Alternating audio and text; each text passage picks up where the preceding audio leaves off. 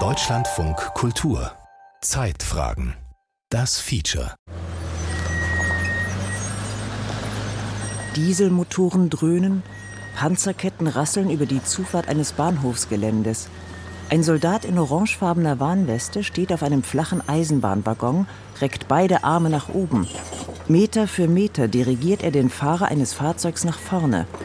Als der Einweiser das Signal zum Halten gibt, nähern sich andere Soldaten. In ihren Händen klirren Metallketten. Sie verzurren das Fahrzeug. Es sind die letzten Vorbereitungen für eine lange Reise. Der Zug soll von Südbayern nach Norwegen rollen.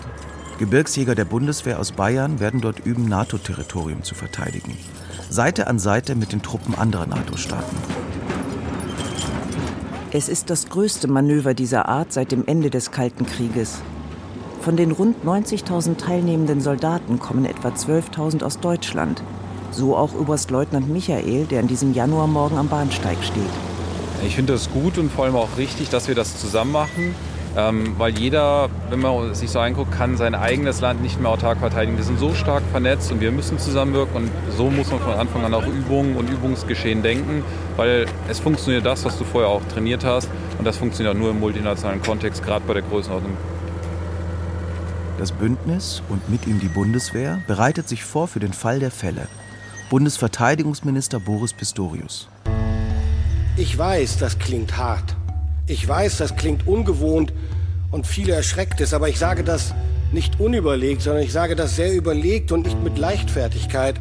Ein souveränes Land muss in der Lage sein, sich gegen äußere Feinde im Ernstfall zur Wehr zu setzen. Alleine oder natürlich idealerweise kollektiv im Bündnis, so wie wir das Glück haben. Das Ziel muss es sein, es gar nicht erst zum Ernstfall kommen zu lassen, durch eine effektive Abschreckung. Krieg führen können um keinen Krieg führen zu müssen. Und das ist kriegstüchtig. Zwei Jahre Zeitenwende. Die Zukunft der Bundeswehr. Ein Feature von Kilian Neuwert.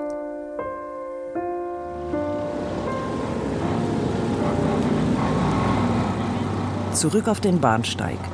Mehrere Wochen lang werden die Soldatinnen und Soldaten ganz im Norden des NATO-Bündnisgebiets trainieren, eben dieses zu verteidigen. Die Gebirgsjäger schickt man bewusst dorthin. Sie sind ausgebildet für das, was vor ihnen liegt, sagt Presseoffizier Hauptmann Thomas Schmaus. In erster Linie sind es zwei Faktoren.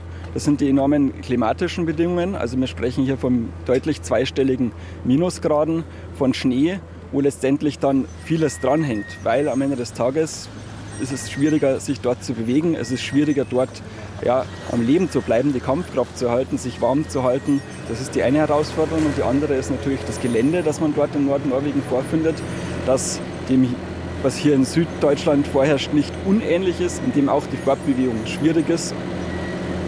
Die Einheiten verladen deshalb spezielle Schneefahrzeuge. Sie ähneln Pistenraupen in Tarnfarben.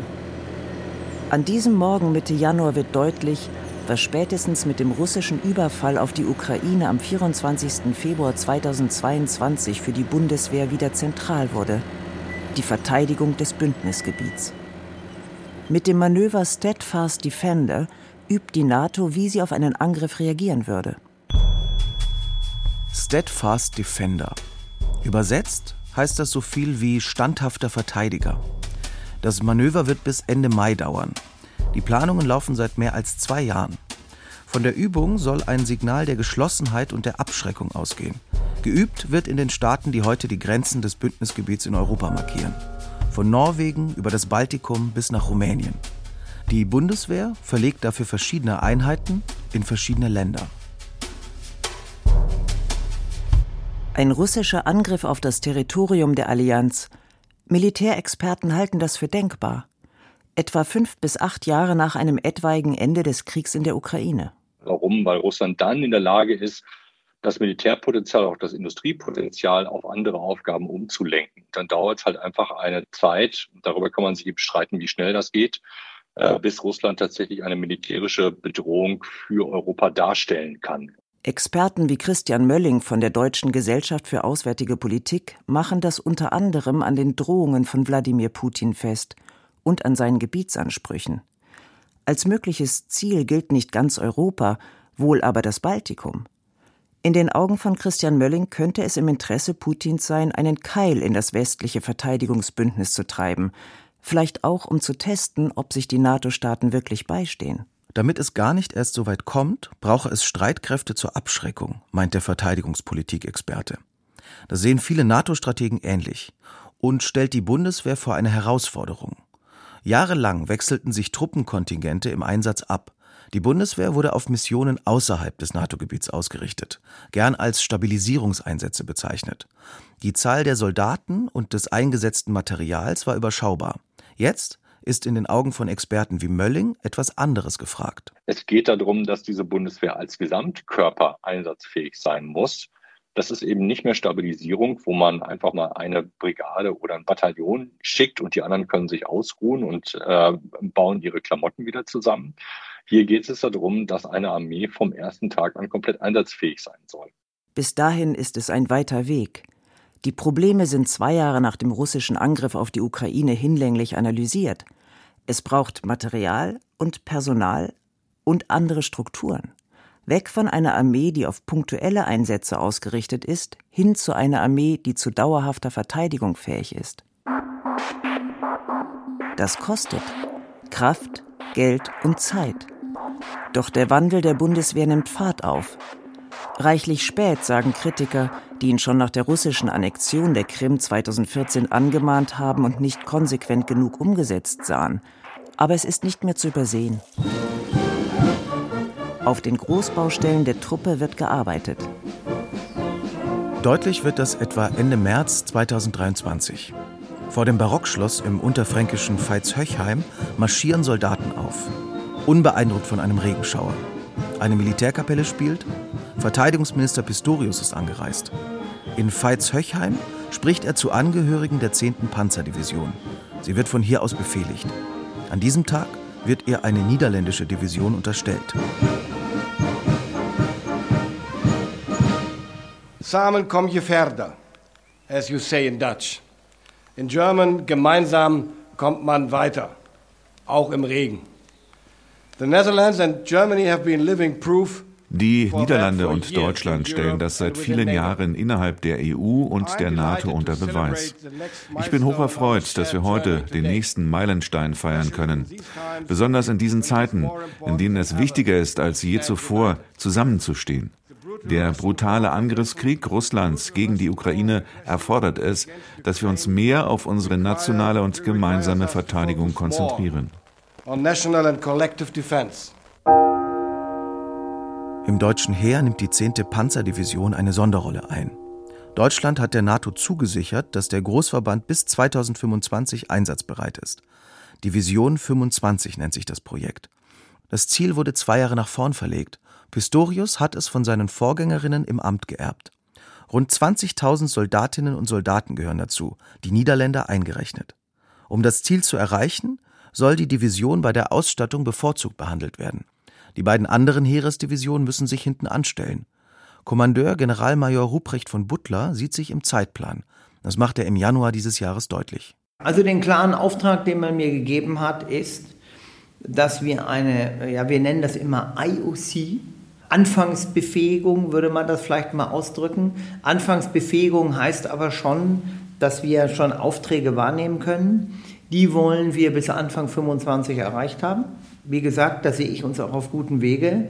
Und dann gibt es irgendwann eine andere Stufe einer Full Operational Capability. Und da wird man sicherlich dann noch einige Monate ähm, noch mit drauflegen müssen. Ähm, das äh, wird vielleicht ein Zeitraum sein von bis zu zwei Jahren, wo man sagt, da ist das dann wirklich full alles da. Ähm, aber eine Befähigung, uns als Division grundsätzlich einzusetzen, mit gewissen Abstrichen noch. Äh, das werden wir im Anfang 25 erreicht haben. Die Abstriche? Ein Erbe der Vergangenheit, ein Erbe der Umstrukturierungen der Bundeswehr. Da ist beispielsweise die extrem geschrumpfte Artillerietruppe oder die fehlende Heeresflugabwehr. Sie wurde abgeschafft, weil sie in der Ära der Auslandseinsätze als verzichtbar galt. Doch wer auf die Schlachtfelder der Ukraine blickt, erkennt ihre Bedeutung. Dort bewähren sich die alten deutschen Gepard-Panzer bei der Flugabwehr. Doch die neue Bedrohung aus der Luft, sie entsteht durch Drohnen. Die Bundeswehr ist noch blank, wenn es um den Schutz vor solchen Angriffen geht. Und insofern ist ein Flugabwehrbataillon ähm, für die äh, 10. Panzerdivision im Rahmen Division 25 ist zwingend notwendig. Und ähm, wir bauen das gerade auf. Auch da sind wir jetzt in der Beschaffung auf einem guten Weg. Aber das muss auch erstmal produziert werden, muss entschieden werden, dann muss es produziert werden. Auch da gehen wir noch Wege. Derzeit Aktuell gleichen die niederländischen Soldaten das Manko durch ihre Ausrüstung zumindest teilweise aus, betont Generalmajor von Butler. Im lehrbuchmäßig ausgerufenen Bündnisfall stünde die ganze Division ohnehin unter NATO-Kommando. Und dann ist da, neben anderen, noch die Frage nach der Munition. Da reden wir immer über den sogenannten 30-Tage-Vorrat. Und äh, da bei dem ganzen Bereich Munition, da ist ja jetzt auch sehr viel Beschaffung angeschoben. Da ist aber, wenn ich mir kritisch jetzt mal alle Munitionssorten angucke, sind da schon noch ein paar Munitionssorten da, wo wir etwas Hausaufgaben machen müssen, um diesen 30-Tage-Vorrat überall so zu haben, wie wir den brauchen. Derzeit haben wir das in allen Kategorien nicht, muss man ganz klar so sagen. Kann man sicherlich beschaffen, ist auch marktverfügbar alles, da muss nichts mehr entwickelt werden ist auch in der Beschaffung angegangen, aber derzeit ist es einfach schlicht und einfach noch nicht vorhanden. Aber es ist einiges in Bewegung gekommen. Beschaffungen werden angestoßen in einem Umfang, der historisch ist, wenn man auf die letzten 30 Jahre blickt. Das von der Bundesregierung bereitgestellte Sondervermögen in Höhe von 100 Milliarden Euro macht es möglich. Doch es dauert, bis das neue Material ankommt, teils mehrere Jahre. Man kann also aus zwei Perspektiven auf die Entwicklung blicken. Man kann Fortschritte und Reformen betonen oder langsame Prozesse kritisieren. Denn in den Augen von Kritikern ist das deutsche Beschaffungswesen weiterhin vor allem eines träge. Die bestellten Mengen unzureichend. So sollen die an die Ukraine abgegebenen Panzerhaubitzen von 2025 bis 2030 eins zu eins ersetzt werden. Ersatz für Mehrfachraketenwerfer kommt frühestens 2028, wie die Bundesregierung im Januar auf eine kleine Anfrage der Unionsfraktion im Bundestag antwortete. Für Generalmajor Ruprecht von Butler, den Kommandeur der 10. Panzerdivision, scheint das Glas aber eher halb voll als halb leer zu sein. Er spricht für seinen Bereich, für eines der wichtigsten verteidigungspolitischen Projekte der Zeit. Personell sei die Division bereits jetzt gut aufgestellt, betont er. Im Personal sieht er sein, Zitat, Kernkapital. Ich sehe meine Hauptverantwortung darin, hier gutes Personal ähm, hinzustellen, dass die mit dem Material auch ähm, dann umgehen können und sie entsprechend auszubilden. Und dann gebe ich hier auch immer ganz klar ein, ein Motto aus und das ist, wenn wir gebraucht werden, dann sind wir da und dann gehen wir mit dem, was wir haben. Und wenn Sie die 80 Prozent einer Division nehmen, dann können wir frei auch 80 Prozent. Und mit 80 Prozent können Sie übrigens noch eine ganze Menge erreichen. Und ich werde nie melden als Divisionskommandeur, was wir nicht können. Ich werde immer melden, was wir können. Ähm, und ich werde nie erwarten, dass ich erst losfahre, wenn ich das letzte Bit habe zum 100 Prozent. Denn das letzte Bit für 100 Prozent werden wir vermutlich nie haben. Auch beim Material sieht von Butler seine Division grundsätzlich auf einem guten Weg. Insbesondere, wenn es um Großgeräte geht. Panzer etwa. Das Entscheidende ist jetzt erstmal, dass ich das ausreichende Material habe, das ich gut ausbilden kann. Das ist definitiv da. Und um eine volle Einsatzbereitschaft zu erreichen, da fehlt sicherlich noch das eine oder andere.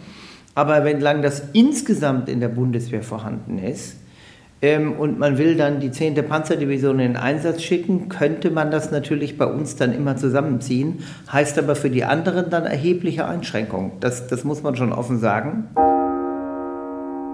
In Zukunft soll der 10. Panzerdivision auch jene Brigade unterstehen, die Deutschland in Litauen stationieren will. 2027 soll die Brigade einsatzbereit sein. Sie ist letztlich auch ein Schlüsselbeispiel dafür, dass sich Deutschland verteidigungspolitisch neu aufstellt. Verkürzt kann man sagen, ob das klappt mit der Brigade, dass wir diese Brigade überhaupt planen, ist Ausdruck der Zeitenwende. Ob es gelingt, ist auch ein, eine Frage, ob wir es mit der Zeitenwende ernst meinen. Claudia Major ist Forschungsgruppenleiterin bei der Stiftung Wissenschaft und Politik kurz SWP in Berlin. Sie hat sich intensiv mit den Planungen der NATO an den östlichen Grenzen des Bündnisgebiets und den deutschen Absichten befasst. 4800 Männer und Frauen sollen der Brigade angehören. Wir haben einerseits die Frage, sind die Bedingungen in Litauen da, dass die Brigade wirklich dort dauerhaft stationiert werden kann? Und dann ist die andere Frage, ist die Brigade an sich personell und von der Ausrüstung her ausgestattet und kaltstartfähig? Das heißt, haben sie alles das, was sie für ihren Auftrag brauchen? Eine dauerhafte Stationierung deutscher Soldaten im Ausland, das gab es bislang noch nicht. Es ist Neuland für die Truppe, wie auch für die Politik. Doch die Pläne sind ein Zeichen der Zeit, sagt die Verteidigungsexpertin Claudia Major. Die Lehre aus der Ukraine, Butscha, Irpin, ist auch nur ein, eine kurzzeitige Besetzung durch russische Truppen kann unendliches Leid und Kriegsverbrechen bringen. Und deswegen ist die Idee, es muss völlig klar sein, dass so ein Überfall überhaupt gar keinen Erfolg haben kann. Und damit ist diese Idee der permanenten Brigade, einer permanenten Stationierung von Truppen mit schwerer Ausrüstung natürlich zentral.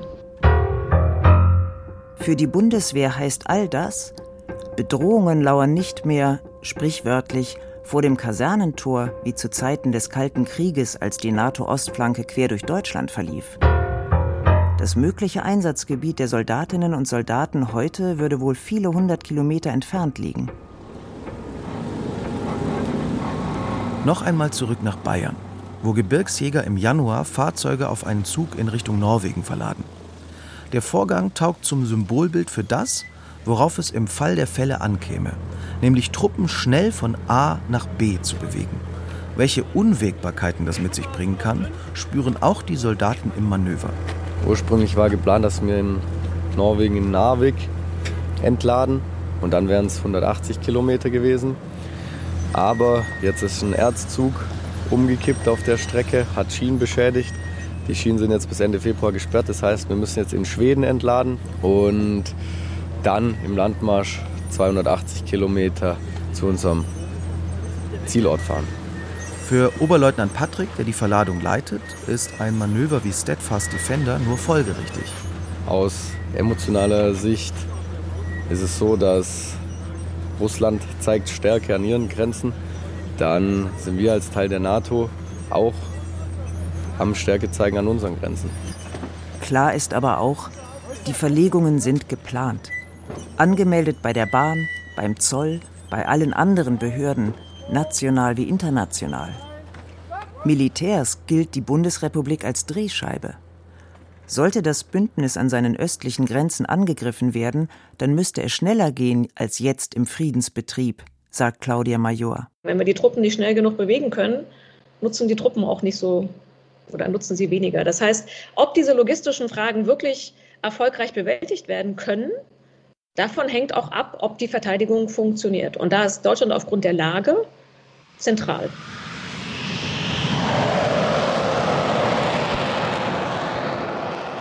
Drehscheibe Deutschland. Geübt wird das jetzt aktuell während des NATO-Manövers Steadfast Defender von Landstreitkräften. Die Luftwaffen mehrerer NATO-Staaten trainierten im vergangenen Jahr für ein ähnliches Szenario. Air Defender lautete der Name dieses Manövers. Auch hier ging es um die Verteidigung des Bündnisgebiets. Als Aggressor will sich die Allianz nicht verstanden wissen. Im Frühsommer letzten Jahres ziehen die Vereinigten Staaten von Amerika Kampfflugzeuge auf dem Fliegerhorst Lechfeld bei Augsburg zusammen. Bewacht werden sie von deutschen Soldaten. Einer von ihnen ist Hauptmann Fabian Forster. Er schreitet den stacheldrahtbewehrten Zaun ab, eine Kartenmappe in der Hand. Für uns ist die Teilnahme an der Übung eine gute Gelegenheit, unser Können zu zeigen, auch zu zeigen, wofür wir ausgebildet worden sind. Es ist auch schön, dass wir angefordert worden sind für diese Übung, denn äh, es ist schön, gebraucht zu werden. Und ähm, es ist für alle auch sehr motivierend, dass man hier an dieser großen Übung teilnehmen kann. Also das ist eine Sache, das ist schon kein alltäglicher Einsatz für uns. Denn die Einheit besteht aus Reservisten, wie auch Fabian Forster einer ist. Im Zivilberuf ist er Verwaltungsjurist. Auf dem Schwäbischen Flugplatz wird im Kleinen eine der Aufgaben der Reserve deutlich, die wieder mehr Gewicht bekommen soll. Reservisten sollen aktiven Soldaten Aufgaben abnehmen, damit sich diese im Bündnis- oder Verteidigungsfall um anderes kümmern können. Flugplätze bewachen, Marschrouten von NATO-Truppen durch Deutschland absichern, dafür ist die Reserve wieder verstärkt im Gespräch. Ich glaube, es ist wichtig zu verstehen, dass eine einsatzbereite Bundeswehr ohne eine einsatzbereite Reserve nicht möglich ist. Und zwar in allen ähm, in jedem, im gesamten Aufgabenspektrum der Bundeswehr braucht es Reservisten. Das betrifft ähm, natürlich, was wir nicht hoffen, einen Spannungs- und Verteidigungsfall, aber auch in der Ebene darunter ist für den Grundbetrieb im Frieden äh, die Reserve notwendig. Und ähm, Air Defender hat es sehr schön gezeigt. Das Manöver Air Defender ist lang vorbei, als Fabian Forster diese Sätze sagt. Er sitzt in einem Augsburger Café und bestellt einen großen Cappuccino. Der 39-jährige Verwaltungsjurist trägt jetzt ein blaues Hemd, einen grauen Wollpullover, Jeans. Schildert, warum er dieses zivile Outfit seit seinem Grundwehrdienst im Jahr 2003 immer wieder gegen die Flecktarnuniform tauscht. Jeder hat ja seinen Zivilberuf, sein normales Leben und hat so das Gefühl, es gibt so eine Sache, wo ich zusätzlich noch was machen möchte. Das kann das Engagement in einer NGO sein, in der Feuerwehr, im THW oder wo auch immer, aber eben auch in der Bundeswehr. Und ich glaube, es ist ganz elementar, dass man bei diesen Tätigkeiten das Gefühl hat, zusätzlich zu seinem normalen Zivilleben die Möglichkeit zu haben, etwas tun zu können, wirksam zu sein und in dem Fall eben einen Beitrag für die Sicherheit des Landes leisten zu können. Forster hat ein ruhiges Eck in dem Café ausgesucht. Es ist Zeit, um über Grundsätzliches zu reden, denn er ist nicht nur Reserveoffizier, er ist auch ehrenamtlicher Vorsitzender des Reservistenverbandes in Bayern. In dieser Rolle bekommt er den Wandel gerade hautnah mit, den die Reserve der Bundeswehr durchlaufen soll. Nach Jahren, in denen auch dort der Rotstift angesetzt wurde, weil die Prioritäten anders gesetzt wurden. Denn früher, als die Wehrpflicht noch galt, war die Bundeswehr so aufgestellt, dass ehemalige Soldaten hätten herangezogen werden können, um die Stärke der Truppe von gut 500.000 auf etwa 1,3 Millionen Mann zu erhöhen. Aufwuchsfähigkeit lautet der Fachbegriff dafür. Davon ist man heute weit entfernt. Die alten Strukturen und Einheiten, die mit Reservisten hätten aufgefüllt werden können, gibt es nicht mehr. Die Probleme sind inzwischen erkannt an ihrer Lösung wird gearbeitet, wie Strategiedokumente der Bundeswehr nahelegen. Doch mit der Aussetzung der Wehrpflicht wurde auch der Dienst in der Reserve zu einer freiwilligen Angelegenheit. Und der Arbeitgeber muss auch noch damit einverstanden sein. Das mache es nicht leichter, die Reserve wieder besser aufzustellen, sagt Fabian Forster. Der Schlüssel ist das Personal. Also es müssen dann auch tatsächlich Leute kommen und bereit sein, ähm, tatsächlich auch Übungen abzuleisten, für Einsätze auch bereit zu stehen. Also um es platt zu sagen, es bringt nichts auf dem Papier Kästchen zu zeichnen und vielleicht Reservisten dort reinzusetzen, sondern entscheidend ist am Schluss, wie viele kommen dann auch am Ende, wenn sie gebraucht werden. Etwa 39.000 Reservedienstleistende gibt es aktuell, teilt die Bundeswehr auf Nachfrage mit. 90.000 sollen es werden, also mehr als zweimal so viele. Jährlich rechnen die Verantwortlichen mit rund 10.000 neuen Reservedienstleistenden, da aus dem Dienst ausscheidende Soldatinnen und Soldaten inzwischen wieder automatisch auf einem konkreten Posten in der Reserve geführt werden. Doch auch ihr Dienst bleibt freiwillig. Motivation lautet hier das Stichwort für den Landesvorsitzenden des Reservistenverbandes in Bayern. Die Reserve muss etwas sein für ganz normale Bürger wie du und ich, die einen normalen Zivilberuf haben und ein paar Wochen im Jahr sich freischaufeln können, um in der Bundeswehr zu dienen. Grundsätzlich aber muss vieles schneller gehen, fordert Fabian Forster. Insbesondere dann, wenn sich Interessenten melden, die nie gedient haben oder die vor vielen Jahren ausgeschieden sind aus der Bundeswehr. Manchmal ist es leider so, dass wir Interessenten haben, die gerne mitmachen würden, aber es dann, bis sie tatsächlich auf einem Dienstposten beordert sind, teilweise bis zu zehn Monate vergehen. Das ist natürlich bei Personen, die aus dem Zivilleben kommen, besonders kritisch, weil in Zeiten von Fachkräftemangel ist man ja gewöhnt, dass man, wenn man von einem Arbeitgeber gewonnen werden möchte, dass das auch relativ schnell gehen kann. Und wenn dann umgekehrt bei der Bundeswehr jemand zehn Monate warten muss, bis er auf einen Beorderungsdienstposten tatsächlich eingeplant ist, kann das schon äh, nicht unbedingt motivierend sein. Fabian Forster erwartet, dass sich die Lage bessert. Das formuliert er sehr diplomatisch. Die Bundeswehr kann es sich nicht leisten, potenzielle Reservisten zu verprellen, sagt er. Anspruch und Wirklichkeit. Im Moment klaffen sie in seinen Augen auseinander. Und nicht nur in seinen. Auch der Verteidigungsexperte Carlo Massala legt den Finger in diese Wunde. Wir sehen in der Ukraine, dass dort vereinfacht gesprochen zwei Kriege geführt werden. Nämlich zum einen ein Hightech-Krieg, Stichwort Drohnen, aus der Luft. Und zum anderen am Boden ein Krieg, der in, oftmals an, an den Ersten oder Zweiten Weltkrieg erinnert. Und wo wir sehen, dass Masse eine Rolle spielt bei Durchhaltefähigkeit. Und jetzt haben wir halt eine 182.000 Männer- und Frauenarmee aus Profis. Aber was wir nicht haben, ist Masse. Und diese Masse, wie wir sehen, spielt eine Rolle. Neben der Hochtechnologisierung. Und damit ist Aufwuchsfähigkeit aus unserem Kriegsbild und Szenario her natürlich auch etwas, das wir brauchen. Punkt. Carlo Massala ist Professor an der Universität der Bundeswehr in München. In seinen Lehrveranstaltungen sitzen junge Offizierinnen und Offiziere, Menschen, die sich bewusst entschieden haben, diesen Weg zu gehen. Sie zählen zu den etwa 182.000 Soldatinnen und Soldaten der Bundeswehr. Eigentlich sollten es längst mehr sein. Die Zielgröße der Armee liegt bei rund 200.000. Festgelegt bereits lang vor der Zeitenwende, aber noch nicht erreicht. Helfen sollen allerlei Werbekampagnen, auch im Netz und sozialen Medien, Stände auf Messen, Kennenlerncamps und, und, und. Die Bundeswehr tut sehr viel, um Nachwuchs zu gewinnen. Das Ganze leidet aber meines Erachtens an, an zwei Problemen. Das eine ist, die Bundeswehr erreicht hauptsächlich nur diejenigen, die irgendwie aus irgendwelchen Gründen ohnehin bundeswehraffin sind.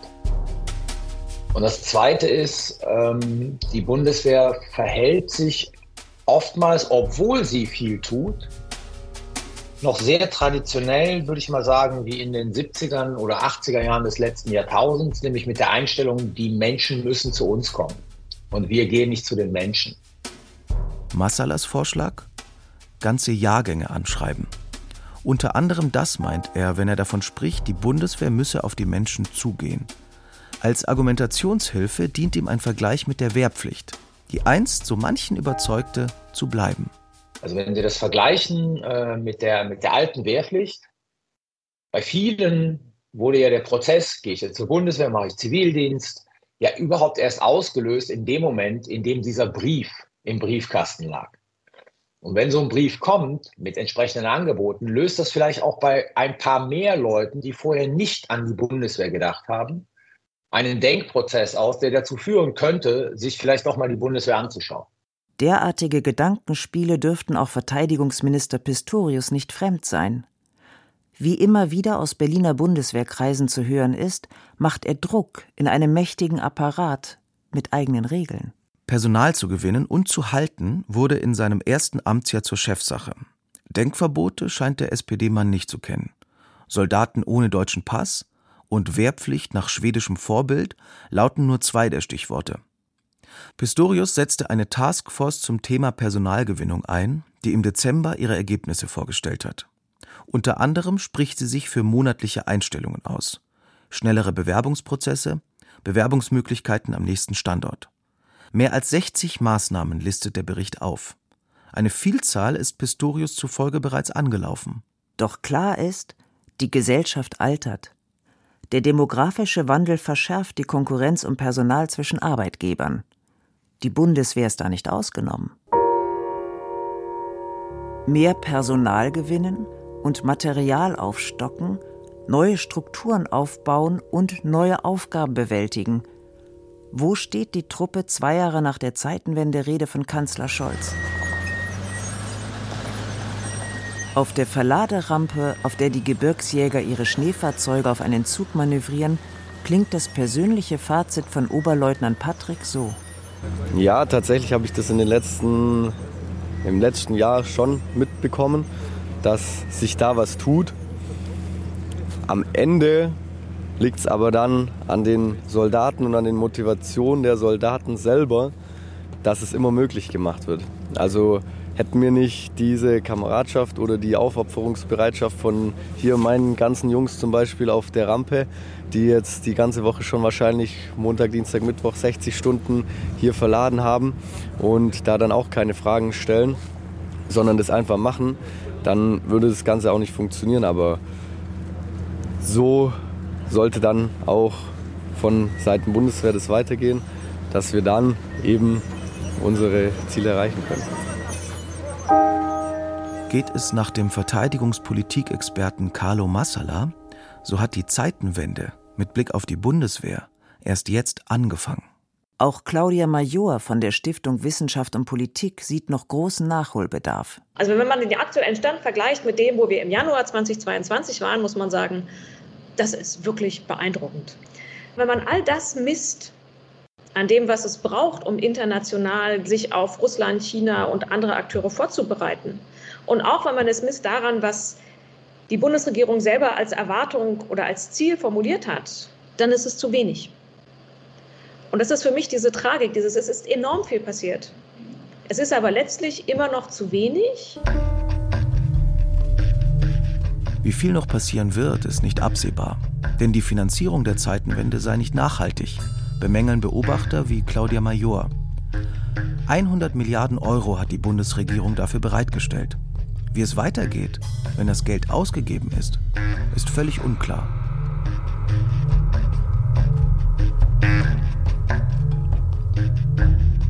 Zwei Jahre Zeitenwende. Die Zukunft der Bundeswehr. Ein Feature von Kilian Neuwert. Es sprachen Maike Rötzer und Aram Tafreschian. Ton Ralf Perz. Regie Friederike Wigger. Redaktion Gerhard Schröder. Eine Produktion von Deutschlandfunk Kultur 2024.